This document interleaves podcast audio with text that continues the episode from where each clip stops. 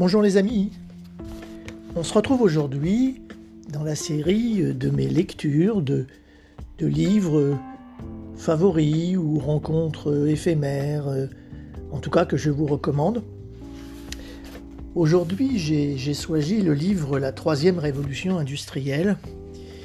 Donc ne vous inquiétez pas, c'est pas trop compliqué, c'est même très très bien écrit, c'est par Jérémy Rifkin ceux de l'économie, et notamment de l'économie mondiale, connaissent très bien cet économiste euh, qui a beaucoup euh, révolutionné la vision de l'économie euh, du futur.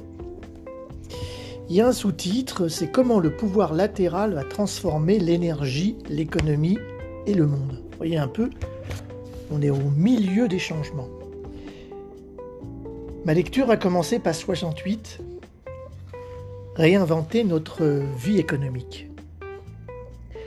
Rien ne suggère mieux le mode de vie industriel que les usines centralisées, géantes, à forte intensité en capital avec leurs pesantes machines, servies par une main-d'œuvre en col bleu qui débite des produits fabriqués en série sur des chaînes de montage. Et si des milliers de personnes, chez eux ou dans leurs entreprises, pouvaient fabriquer de petits lots de produits manufacturés, ou même un seul, moins cher, plus vite, et avec le même contrôle qualité que les usines les plus avancées du monde. Tout comme l'économie de la troisième révolution industrielle permet à des millions de personnes de produire leur propre énergie, une nouvelle révolution de la fabrication numérique rend aujourd'hui possible de faire de même dans la production de biens durables.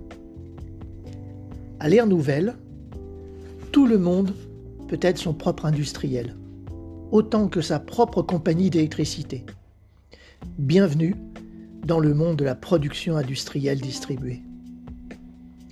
Ce procédé s'appelle l'impression 3D. Même s'il ressemble à de la science-fiction, il est déjà là et promet de changer totalement notre façon de penser la production industrielle. C'est un processus stupéfiant. Imaginez, vous cliquez, imprimez sur votre ordinateur et vous envoyez un fichier numérique à une imprimante à jet d'encre, mais avec l'impression 3D. C'est un produit tridimensionnel qui va sortir de la machine. Au moyen de la conception assistée par ordinateur, le logiciel ordonne à l'imprimante 3D de construire les couches successives du produit en utilisant une poudre, du plastique en fusion ou des métaux pour en créer la structure matérielle. L'imprimante 3D peut en produire de multiples exemplaires exactement comme une photocopieuse. Toutes sortes de produits, des bijoux aux téléphones portables, des pièces détachées d'automobiles et d'avions, aux implants médicaux et aux piles, sont imprimés par cette fabrication dite additive, à distinguer de la fabrication soustractive, où l'on coupe des matériaux que l'on apparie, puis on les soude.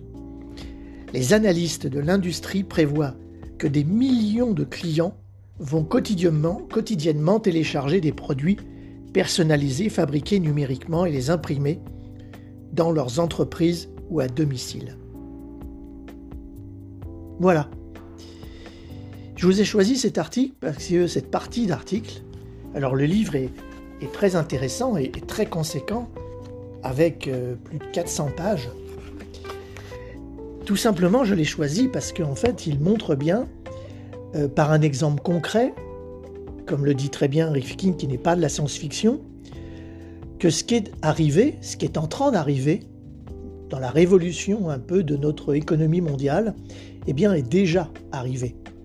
C'est tout simplement parce que euh, on ne le voit pas ou que certains veulent pas que ça soit vu pour éviter d'avoir des nouveaux concurrents, mais partout dans le monde, actuellement, des nouveaux producteurs d'électricité, des nouveaux producteurs de petites chaînes de fabrication euh, avec virtualité, qui peuvent à distance s'échanger euh, des plans qui vont euh, en mode open source, c'est-à-dire des plans libres d'usage, les améliorer. Tout ceci est en marche. Tout ceci fonctionne déjà. Et donc voilà euh, un élément euh, à réfléchir Et je ne peux que vous recommander de, de lire ou de relire le livre de Jérémy Rifkin. Merci de m'avoir écouté. Je n'ai plus qu'à vous dire de prendre soin de vous, parce qu'aujourd'hui nous traversons une époque compliquée, difficile, où la santé physique et mentale est très secouée, et nous devons euh, la protéger euh, comme nous devons protéger les autres avec les gestes barrières pour euh, bah, traverser cette tempête le mieux possible.